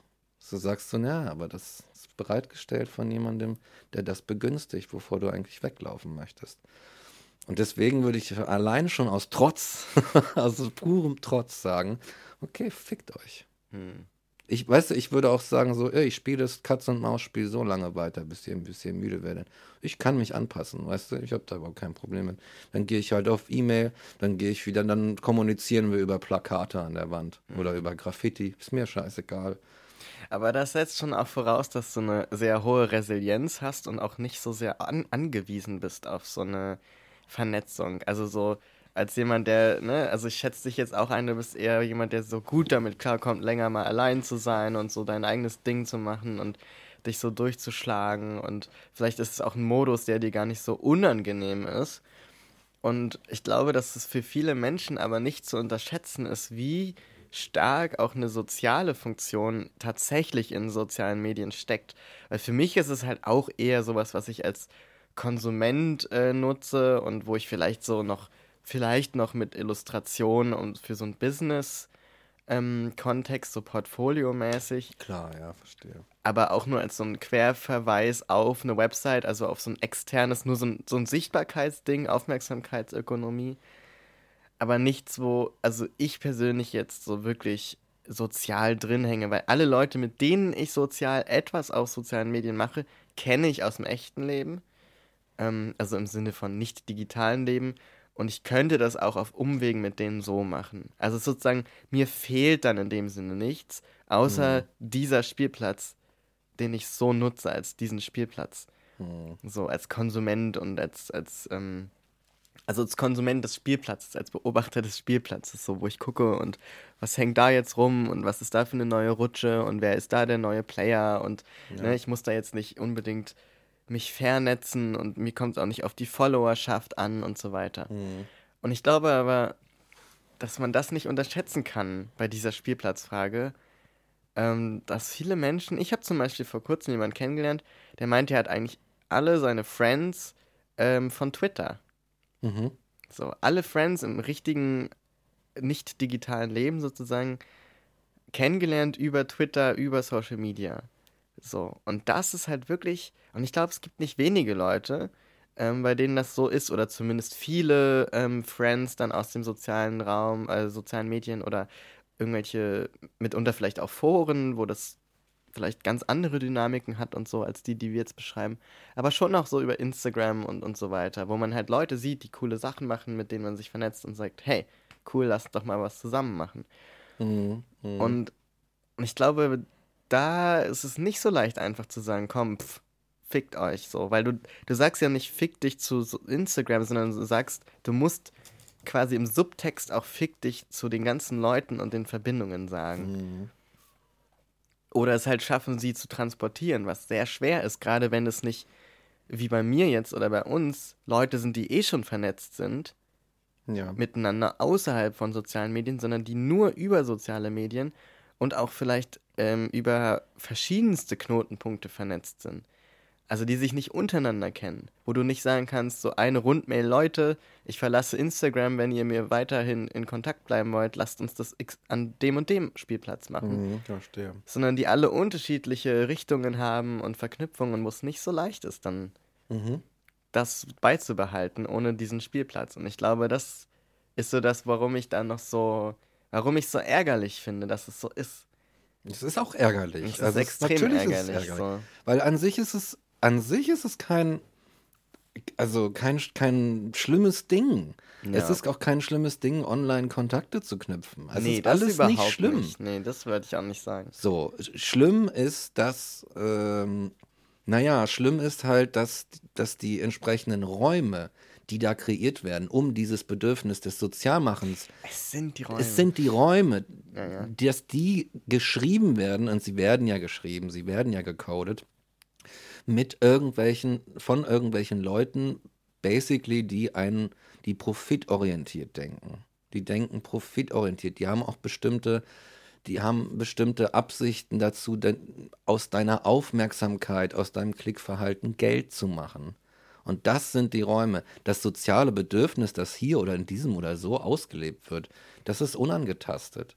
Die Sache ist, okay, es ist schade für die Leute, aber ich, ich, ich glaube, es, ich halte es einfach für nicht besonders praktikabel zu sagen, dieses soziale Bedürfnis ist untrennbar an dieses Wie geknüpft. So. Sondern Nein, nicht untrennbar, aber, aber schwer trennbar, das reicht ja schon. Schwer trennbar, genau. Also, Mitunter. Aber ja. deswegen würde ich es eher noch als Challenge betrachten, zu sagen so, okay, ähm, mein, mein soziales Verlangen und mein, mein, mein Bedürfnis nach, keine Ahnung, Schutz in der Gemeinschaft und so weiter, alles total okay. Ich schätze das nochmal wert. Und ich schätze es so wert, dass ich es versuche, noch mit anderen Mitteln mhm. genau zu befriedigen und nicht zu sagen, es kann nur so und nicht anders umgesetzt werden, weil, weil du dann eine bestimmte Sache machst, die eben diese netten BetreiberInnen namens Mark und Co. tun, sondern nämlich die Abhängigkeit fördern. Du begibst dich in ein Abhängigkeitsverhältnis von etwas, das dich auch gerne abhängig hat. Und dein soziales Verhalten wird in eine Abhängigkeit zu einem bestimmten Produkt, nämlich das soziale Medienprodukt geteilt. Und das ist nicht gesund. Und wenn du das quasi zulässt als Mensch, dann hapert es ein bisschen auch an der Selbstfürsorge, finde ich. Weil ich glaube, also mhm. jetzt ein bisschen überspitzt gesagt, aber ich finde, Leute sollten sich mehr wertschätzen und mehr auf sich achten und sagen so, okay, Unabhängigkeit im sozialen Miteinander ist natürlich Quatsch, aber die Abhängigkeit, von was ich abhängig bin letztendlich irgendwie, die kann ich doch schon noch ein bisschen lenken. Und nicht bei so einem profitorientierten Markt, würde ich sagen, würde ich die lenken, sondern sagen so, nein, ich bin mir was wert. Und ich möchte nicht, dass das meinen, diesen wichtigen, oh, diesen wichtigen Teil von mir kompromittiert. Ja, absolut. Ja. Aber auch da, ne, setzt so wieder eine gewisse Resilienz und Stärke voraus absolut. und so eine Self-Agency zu sagen, pff, leck mich doch. Ähm, ich meine, mir, meine Grenzen sind mir wichtiger oder meine Abhängigkeiten, inwiefern ich sie eingehe, sind mir wichtiger. Ich so, verstehe. Und also das ist schon, also, ne, das Ding ist, ich bin da auch voll bei dir, ne? Also, aber wir sind, glaube ich, beide relativ unabhängig ähm, in unserem, ja, in unserer Selbstfürsorge und sind da generell sehr erpicht drauf, diese Grenzen zu wahren und ja. da sowieso drauf zu gucken. Aber ich denke, dass es viele Menschen gibt, die vielleicht auch damit aufgewachsen sind, dass es sowas gibt wie Social Media und sozusagen aus einer gewissen Naivität oder Unschuld sich da so reinbegeben haben. Und es ist halt super perfide. Also es ist nicht ja. sozusagen das Ding ist, ich glaube, man muss be be betonen, dass es keine, keine Schuldfrage ist von wegen, na hättest du mal besser auf dich aufgepasst, dann wärst du jetzt nicht abhängig von Instagram, sondern es ist halt auch extrem perfide gebaut und geschrieben. Du, hast, du musst so dich nur anmelden, du hast keine Kosten, die dich irgendwie darauf hinweisen, dass du hier eigentlich ähm, eine, eine profitorientierte Geschichte eingehst. Mhm. Ähm, da ist keine Warnung, die sagt, die Leute, die das hier programmiert haben, kommen aus der Spielindustrie, die eigentlich die einarmigen Banditen in Las Vegas programmieren, die Herzchen und so weiter. Das sind die, das ist die Währung, dieses, ähm, dieses Systems, dieses Rollen von oben nach unten, das ist alles nicht ungefähr. Das hat, ist kein Zufall, dass das an so einen Spielautomaten erinnert. Es ist tatsächlich, ja. dass. Ja. Ich meine, die haben die entsprechenden Leute, guckt euch Dokus dazu an, eingekauft, die aus dieser Industrie kommen, die Abhängigkeiten programmieren können. Mhm. Ähm, und da ist kein, diese App kann abhängig machen, Sticker vorne drauf, wie das bei Zigaretten der Fall ist. So, und deswegen, ne, es trifft keine Schuld, die Leute, aber es trifft schon eine gewisse Verantwortung, kann man vielleicht sagen. Und es ist halt der, das ist eben der Unterschied zwischen der Schuld, wo man sagen kann, das ist der Auslöser und das, da trifft alle Schuld, trifft diese Person und die andere ist komplett machtlos, sie konnte nicht anders. Mhm und einer gewissen Verantwortung, wo man sagt, ja, ähm, es fühlt sich so an, als könntest du nicht anders. Und dir wurde auch tausendmal gesagt, du kannst nicht anders. Mhm. Du kannst aber anders. Und es ist harte Arbeit, da hinzukommen. Und nicht jeder hat die Kapazitäten, es zu tun, aber an sich wäre es möglich. So, und ja. ne, an sich könntest du sagen, fick dich, Instagram. Ja, und also ich absolut, ne? Das ist so Ding. Die, die Bösen, also in, den, in der Story, die Bösen sind natürlich die Leute, die sagen, ja, komm zu mir. Mhm. Die dich da in irgendwas hineinlocken. Und aber auf der anderen Seite ist es halt auch so ein bisschen ähm, ein Fall von vernachlässigter Fürsorgepflicht, um ganz ehrlich, in manchen Fällen, glaube ich, ehrlich zu sein. Ich glaube, es ist äh, die Neuauflage von, oh mein Gott, ich wollte zwar Kinder, jetzt bin ich ein bisschen überfordert damit. Ich glaube, ich setze den einfach vors, vors, von Fernsehgerät, mach an und dann habe ich meine Ruhe. Weißt du, dass man einfach sagt so, ja, okay, ich wollte ein Kind, aber eigentlich fand ich das nur cute und, äh, und so weiter und habe mir nicht darüber Gedanken gemacht, dass es ein soziales Wesen ist, was ein bisschen an die Hand werden, genommen werden muss und irgendwie seine eigenen Fakultäten so ein bisschen kennenlernen und verstehen lernen muss, um ein, um ein funktionierendes, glückliches Wesen in einer Gesellschaft zu sein und so weiter. Ja. Äh, oder ich setze es einfach, ich setze einfach an dieses Gerät, weil dann ist es immer still dann habe ich meine Ruhe. Und das ist auch so ein bisschen so ein Fall. Und ich glaube, dass für viele in so einem Fall halt wirklich dann hinzukommt zu sagen, so, okay, da ist was verkackt, let bygones be bygones, aber ich, ich glaube, ich sollte halt, weißt du, an der Stelle sagen, so, okay, ich muss die vernachlässigte Fürsorgepflicht bei mir irgendwie ein bisschen nachholen ja, und kann und daran wachsen. Und ich glaube, das ist nämlich ein guter Vergleich in dem Sinne, dass natürlich, wenn man jetzt eine Schuldfrage aufmacht, ich würde sagen, Schuld an der Misere ist auf jeden Fall ähm, Facebook und Co., wie sie das aufgebaut haben, ja. so profitorientiert und ohne diese Warnungen und ganz explizit abhängig machend und so weiter. Ähm, und dann halt nicht die, die Eier in der Hose zu haben, eben zu sagen, oh shit, also so wie ihr das jetzt beschreibt, dass es depressiv macht, nachweislich, es gibt Studien dazu, dass äh, Wahlen damit gesteuert werden, nachweislich, das ja. wurde aufgedeckt. Ähm, so war das natürlich nicht gedacht. So. Und da dann halt nicht hinzugehen und sagen, oh shit, ähm, ich glaube, ich guck mal, was ich da machen kann. Weil das, schau dir Mark Zuckerberg an, wie er da in dem Hearing sitzt im Gericht und äh, ihm so diese Fragen gestellt werden, von wegen, wussten sie, dass das und das und so. I have no, so, mhm, I don't remember mhm. oder so, ich kann es nicht genau sagen und so ein, das war mir nicht bewusst oder das, das, ähm, sobald wir das wussten, haben wir auch etwas dagegen getan und aber alles so nicht antworten, wo du so genau weißt, ja. der Typ sitzt jetzt unglücklicherweise für ihn, sitzt er jetzt da und muss halt, und ich glaube, dass Mark Zuckerberg auch hundertprozentig klar ist, dass das alles scheiße ist, wie es gelaufen ist. Und er ist halt jetzt zufällig der Chef, ne, und, und muss sich da halt einmal kurz hinsetzen und das verantworten, aber den Rest des Jahres flippert er auf irgendwelchen Delfinen durch, durchs Meer, so weißt du. ja. ähm, aber das ist halt so. Er kann halt sagen, ja, pf, ups, weil er ein Unternehmer ist. Mhm. Und eben kein Politiker. Er hat, er hat quasi pro, ähm, wie soll man das sagen? Vermutlich pro, ähm, also per, per Berufsbezeichnung oder per Status hat er an sich diese Verantwortung nicht, bis die Gesetzeslage sagt, das ist fahrlässig. Mhm. Ne? Also bis dahin ist er, glaube ich, nur die Person, die so sagt, naja, aber es ist doch möglich, es ist doch legal. Dann ja. müsst ihr doch die Verantwortung übernehmen. Und das stimmt. So, das ist genau wie mit der Steuerhinterziehung. So, mhm. warum kann jemand wie Facebook zum Beispiel als Unternehmen ähm, irgendwo in Dublin das Headquarter haben, weil die Steuern da so gering sind und es ist nicht möglich oder es wird nichts dagegen getan, zu sagen, äh, nee, du musst es schon da machen, wo du die Steuern abgeben müsstest, wenn die, die zu hoch sind. Problem of yours. Ja. So. Aber die Regeln gelten für alle. Und ich glaube, das ist so das Problem mit der Gesetzgebung, dass die immer so hinterher ist. Und dann kann jemand wie Mark Zuckerberg natürlich sagen, so durch die Blume, naja gut, ich habe das getan, was legal ist. Und ein User kann sagen, na gut, ich habe das gemacht, was mir von Mark Zuckerberg vorgesetzt wurde. Und Mark Zuckerberg kann sagen, naja gut, aber wenn die Leute das, was legal ist, wahrnehmen, ist das doch nicht mein Problem. So, dann müsst, wenn ihr das falsch findet, Gesetzgeber, müsst ihr doch was tun. Und es stimmt. Ja. Es ist so scheiße, weil einfach, ja. es ist so, und natürlich gibt es da bestimmt auch einige Sachen, die illegal waren oder wo man so sagen könnte, gut, das ist jetzt aber spannend ausgelegt oder kalkuliert einfach.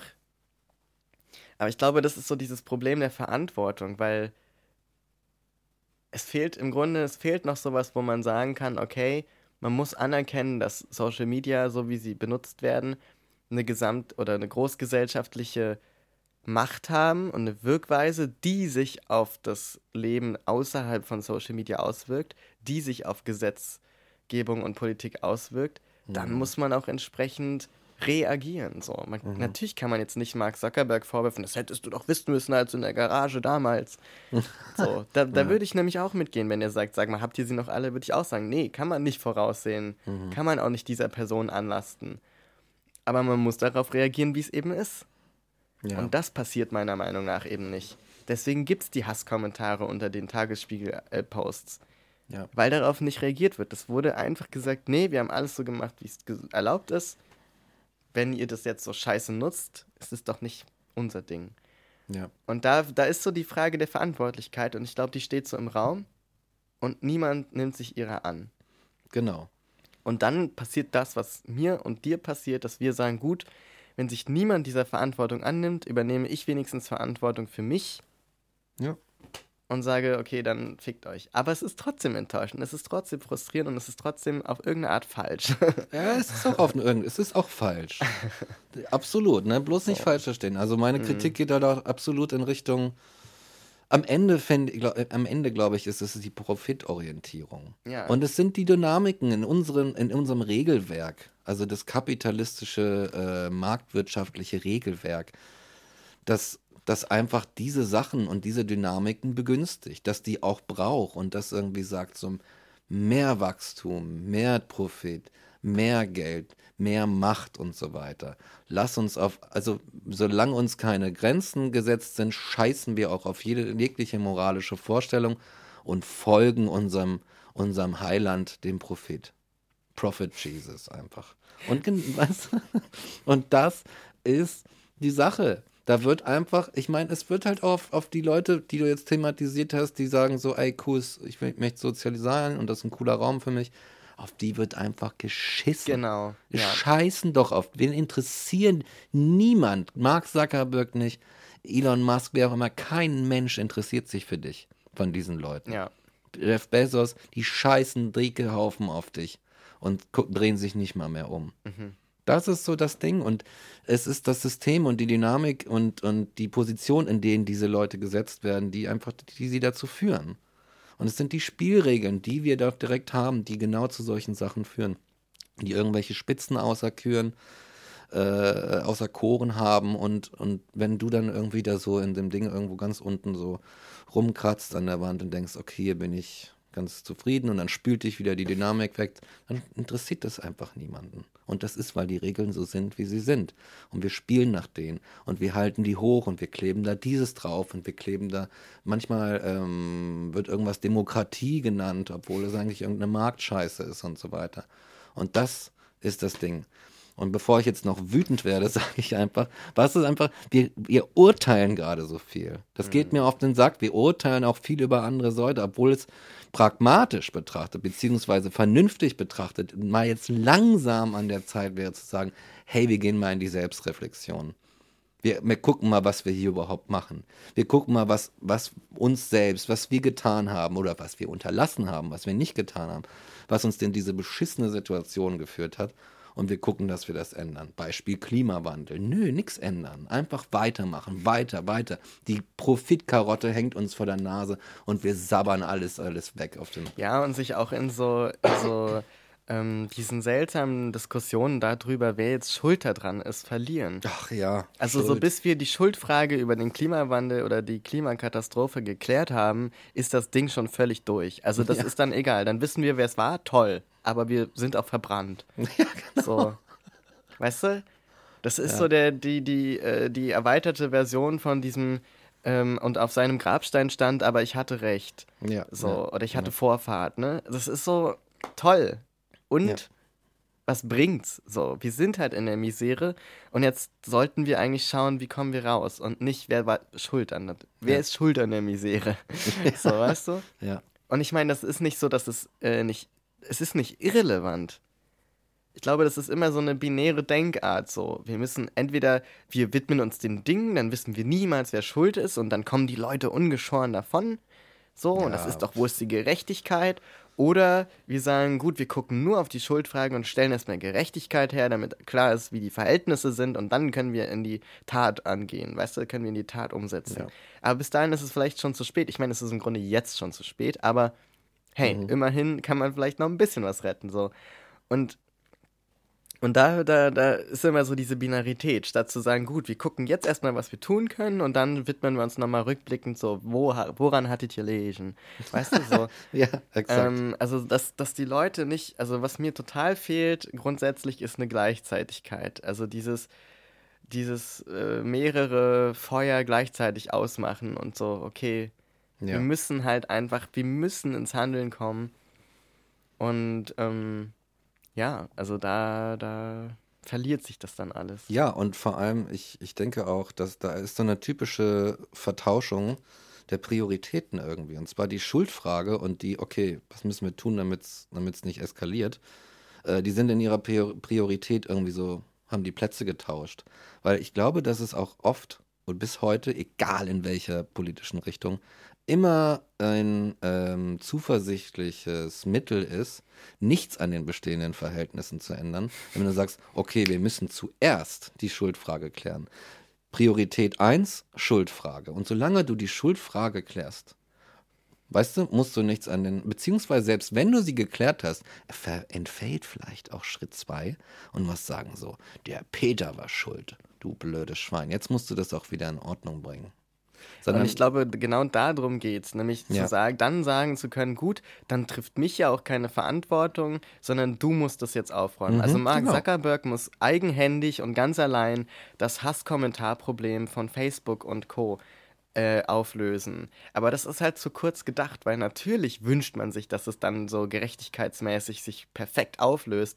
Aber die Realität ist, ähm, dass da ja noch ganz andere Faktoren mit reinspielen, mhm. Äh, wo man auch sagen muss, gut, daran kann man jetzt aber nicht festmachen, dass das alles Marx Schuld ist wiederum, mhm. weißt du? Mhm. Also, mhm. also so nur weil er an vielleicht die Sache möglich gemacht hat, vielleicht muss man davon reden. Das Möglichmachen einer Sache bedeutet nicht, dass du Schuld an der Sache komplett hast, absolut hast. Ja. Sondern, ne, also ja. so, du bist vielleicht der Stein, der es ins Rollen gebracht hat und das ist vielleicht, dir, dich trifft vielleicht eine hohe Verantwortung, eine große Verantwortung, aber nicht die gesamte. Ja. Weil so viel Macht hat dann doch wieder kein Mensch. Und ich glaube, genau da liegt so dieser Sweet Spot, wo man halt, wo man halt überlegen muss, wie wichtig ist es einem jetzt diese Schuldfrage zu klären, bevor man handelt. Und ich glaube, dass einen das nicht, äh, dass einen das auch lähmt und dass man ähm, man kann letztlich, ne, bei, bei ganz vielen dieser Fragen, brr, kriti, kriti, man kann ganz, man kann, man kann, man kann, man kann, man kann, man kann knistern. Man kann letztlich äh, ewig Zeit damit verbringen, diese Schuldfrage zu lösen ähm, und sagen, okay, ich, ähm, warum sollte ich jetzt Verantwortung übernehmen, ne? Ist, glaube ich, immer, also ist oft so diese Frage. Dieses, ähm, warum soll ich jetzt meine Heizung runterdrehen? So, mhm. warum soll ich jetzt äh, weniger fliegen und äh, die Welt sehen? So viele andere machen das doch auch. Und guck dir die Politiker an, die machen das doch auch den ganzen Tag. Jens Spahn äh, duscht bestimmt richtig heiß, jeden Morgen. Ja, zwei so. Stunden. Zwei Stunden lang. Und Robert Habeck, naja, der nicht. Also der ist ja so, der macht das ja auch einfach, obwohl er nicht müsste. Der fährt ja irgendwie auch mit dem Fahrrad irgendwo zur, zur Arbeit ja. und so. Anyway. Ähm, aber so, weißt du, das ist so, man, man kann halt ewig damit verbringen, bei anderen Leuten zu schauen, was sie alles falsch machen und woran sie alles schuld sind und für sich daraus ableiten, gut, bis das nicht geklärt ist, mache ich auch nichts. Ja. Aber man muss anerkennen, dass man sich damit wiederum selbst schuldig macht. Würde ich ganz klar so sagen. Und damit meine ich auch mich, ne? Also es ist überhaupt nicht so, dass ich davon frei wäre oder dass die Erkenntnis jetzt dazu führt, dass ich dass ich die Schuldfrage für mich geklärt habe und jetzt sagen kann, ja Mensch, aber mich betrifft das natürlich nicht, sondern ja. wir alle, so wir alle haben dieses Problem und es ist, glaube ich, für jeden Menschen eine ganz persönliche Verhandlung der Dinge. Und zwar, wie weit kann ich gehen mit meiner Selbstverantwortung einmal, einmal für mich und wo sind meine Grenzen und dann, wo muss ich mich gesamtgesellschaftlich einbringen und welche Verantwortung bin ich bereit zu übernehmen. Und das kann tagesformabhängig sein. Das kann finanziell abhängig sein. Also mit Sicherheit äh, würde ich sagen, schon mal gesamtgesellschaftlich betrachtet, jemand, der prekär lebt, kann mit Sicherheit sich erstmal um sich mehr kümmern, dass er irgendwie was zu essen hat und so weiter ein Dach über dem Kopf, bevor er sich darum kümmern kann, ähm, das Klimawandelproblem zu lösen. Würde mhm. ich ganz klar sagen. Ich, das, das, man kann schon so eine Hierarchie aufmachen. Mhm. So, das ist nicht so, dass da alle genau gleich verantwortlich sind oder genau gleich viel Macht haben, was zu tun. Aber trotzdem ähm, kann man auch nicht eben nur einzelne Leute verantwortlich machen, die Superreichen sind jetzt für alles verantwortlich. Ja. Weil ja. das Ding ist, also man kann das tun, aber man kommt da nicht voran. Also ja. man muss sich, glaube ich, klar machen für sich ganz persönlich und als Gesellschaft, was ist das Ziel? Und wenn das Ziel ist, Klimakatastrophe verhindern, zum Beispiel, oder den Hass gegen Transmenschen äh, aufhalten oder, oder in die Bahnen lenken, dann kann nur jeder Mensch für sich und im Kontext mit anderen sozusagen in, in verschiedenen Abstufungen vielleicht sich fragen, wie viel bin ich bereit zu tun, wie viel erwarte ich von anderen. Mhm. Und ich finde, da muss man sehr ehrlich sein. Ja. Weil man kommt sehr schnell in dieses Projizieren und naja, die anderen sind ja, und vieles davon sind auch die anderen. Ja. Aber vieles davon kann, also einiges kann man auch selbst machen und einiges kann man auch selber verantwortlich, äh, man kann sich einfach dafür verantwortlich machen. Du weißt siehst du? ja, wie lähmend die Schuldfrage in Genau. Du kannst dich einer Sache annehmen und sagen, ja. gut, während wir die Schuldfrage noch klären und die großen Dinge, kann ich mich dieser einen Sache annehmen. Oder mhm. diesen zwei Sachen. Oder dieser, was weiß ich, dieser, dieser sozialen Funktion. Ich kann hier was unterstützen. Ich kann da was helfen. Ich kann hier selber für mich zum Beispiel sagen, okay, ich ernähre mich jetzt nur noch vegan, weil es klimabilanztechnisch halt mhm. besser. Oder mhm. ich kann es nicht dann, ähm, was weiß ich, bepflanze ich einen Gemeinschaftsgarten mit anderen oder ja. so. Und vielleicht kann ich das nicht an allen Tagen, aber das ist immer so dieses Absolute. Du musst schon perfekt wissen, was du machst, deinen Zehn-Jahres-Plan haben, du musst genau ja. berechnen können, was das jetzt der Gesellschaft bringt und dir selber auch und wie das finanziell und so. Das ist Quatsch. Man kann es nur versuchen. Mhm. Aber man kann, ich glaube, es bringt grundsätzlich gar nichts, sich in dieser Schuldfrage auszuruhen. Sowohl für das Eigengefühl, also wie, wie machtlos man sich dann fühlt, dadurch natürlich auch. Dagegen hilft es nicht und es hilft auch nicht dagegen, die Sache an sich zu lösen. Also. Wenn du auch genau mal die Schuldfrage ansiehst, dann siehst du, dass sie äh, im, ich sage mal, rechtspopulistischen Spektrum ganz großes äh, technisches Mittel ist. Aber, oder, oder ein einfach, ja, einfach ein Mittel des Populismus ist, die Schuldfrage sehr zu überhöhen. Beziehungsweise ein Schuldempfinden oder eine Schuldsituation herzustellen und irgendwelche Schuldigen quasi auszu äh, auszuwählen und zu sagen, schau, das ist der Grund für das Problem, das du hast und das du empfindest. Das ist eigentlich ein, ja, das ja, ist natürlich. ein rechtspopulistisches also, Mittel. Absolut. Die ja. machen das ja mit ein, also mit jedem Thema. Ja. Schuld sind die Ausländer. Ja. Schuld sind äh, die Transmenschen. Daran, dass alles so kompliziert ist, daran, ja. dass wir hier finanzielle Probleme haben, was auch immer. Such dir irgendwas, was ein Problem ist und such dir einen Schuldigen. Und das ist im Grunde alles, was Rechtspopulismus kann. Ja. So, oder macht. Können ist vielleicht schon fast zu viel. So. Und, und ich finde, ja, also es ist einfach, es ist, du bleibst nur auf einer Stelle stehen. Ja, es, natürlich. Es ist halt eine, eine, auch absolut eine radikale Vereinfachung der Dinge. So eine, okay, ja. rein, und deswegen ist es halt auch so eine, das, oh. das äh, es, äh, es ist halt wirklich für die, an die Leute adressiert, die sich, die überfordert sind, wie die meisten, einfach überfordert sind auch mit gewissen Dingen und die sich oder aus anderen Gründen und die sich einfach eine krasse Vereinfachung finden, in der sie gut dastehen. So. Und ich glaube, da knüpft der Populismus an und sagt, hey, I have an easy solution for you. Aber das ist ja mit der Schuld und Vereinfachung, weil wenn wir jetzt zu diesem Mark Zuckerberg-Ding zurückgehen, Natürlich kann der nicht alle. Der hat irgendwann mal einen Code gestohlen von irgendwem, hat den ausgearbeitet. Das kommt noch dazu, ne? Es ne? ist einfach also, so mies. Und dann, und dann ist ein riesen Ding daraus geworden, aber dann kam, dann kam äh, so ein Investor und dann kam hier was und da was.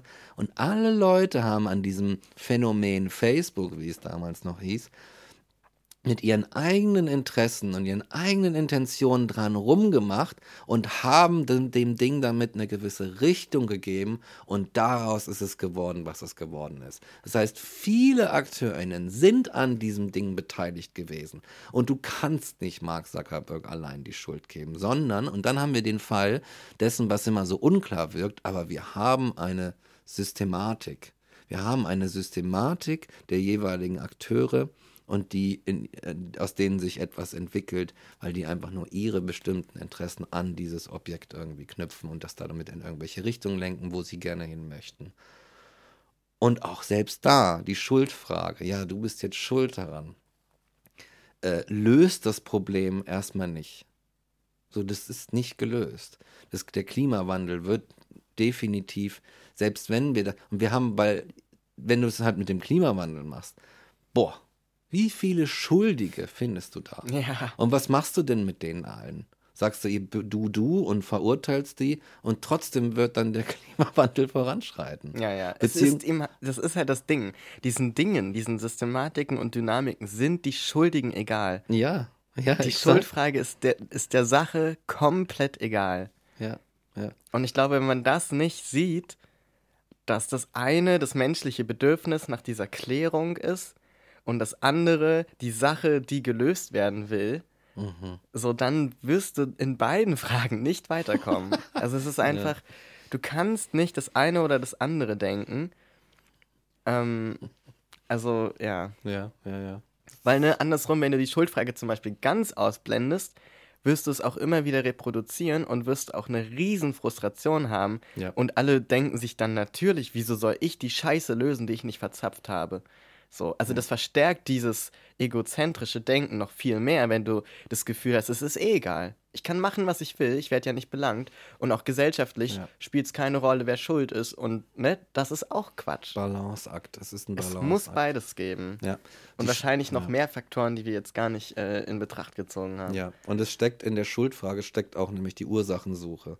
Wenn es keine, wenn es keine Ursachen mehr gibt, dann gibt es einfach nur noch irgendwelche Wirkungen und entweder hast du profitiert oder nicht, aber du musst dann, weißt du, ne? Ach, der passt mir nicht im, im, im Marktgebahn. Ich erschieß den einfach why not? Warum soll ich den nicht einfach schießen? So, den, den meinen Konkurrenten. Der Mark ist frei, den kann man, Mark, der kann, der kann man erschießen. Der kann machen, was er will. Wird einfach abgeschossen. Oh weh. Ne, der hätte auch diese beiden Digis, von denen er gestohlen hat, einfach erschießen können. Pff, Thema Problem. Stimmt, ja, kein so, Problem. Ja. Dann sticken die nicht mehr rum. Ja. Also, Und in der Welt wollen wir doch auch nicht leben. Nee, exakt. Und es ist, die Kacke dampft die, es gibt viele Probleme an vielen äh, Stellen und die müssen jetzt alle gelöst werden. Und weil es schon so spät ist, muss ich jetzt, glaube ich, mal sagen, damit entlassen wir euch in das neue Jahr. Ja, vielleicht ist das so ein Neujahrsvorsatz, ne? Ja. Sich mal zu fragen, okay, inwiefern bin ich denn verantwortlich oder möchte ich mich verantwortlich ja. kenntlich zeigen für bestimmte Dinge in meinem Leben ja. und Dinge in der Gesellschaft. So. Ja.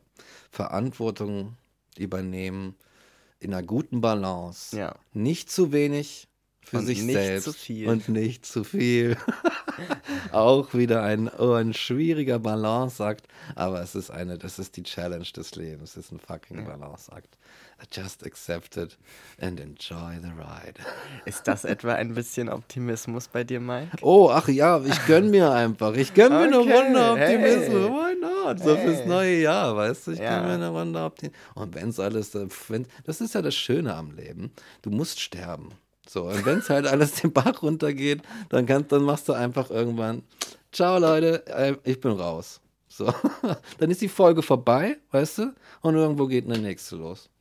Du bist ja nicht, du musst dann halt, bist nicht da dran gebunden. Ich muss halt nicht, ich muss, wenn, wenn der Planet anfängt zu brennen, dann muss ich nicht für die nächsten zwei Millionen Jahre, bis er sich wieder von selbst abgekühlt hat, im Feuer sitzen und sagen, oh fuck, ich habe keinen Bock mehr zu, zu brennen. So.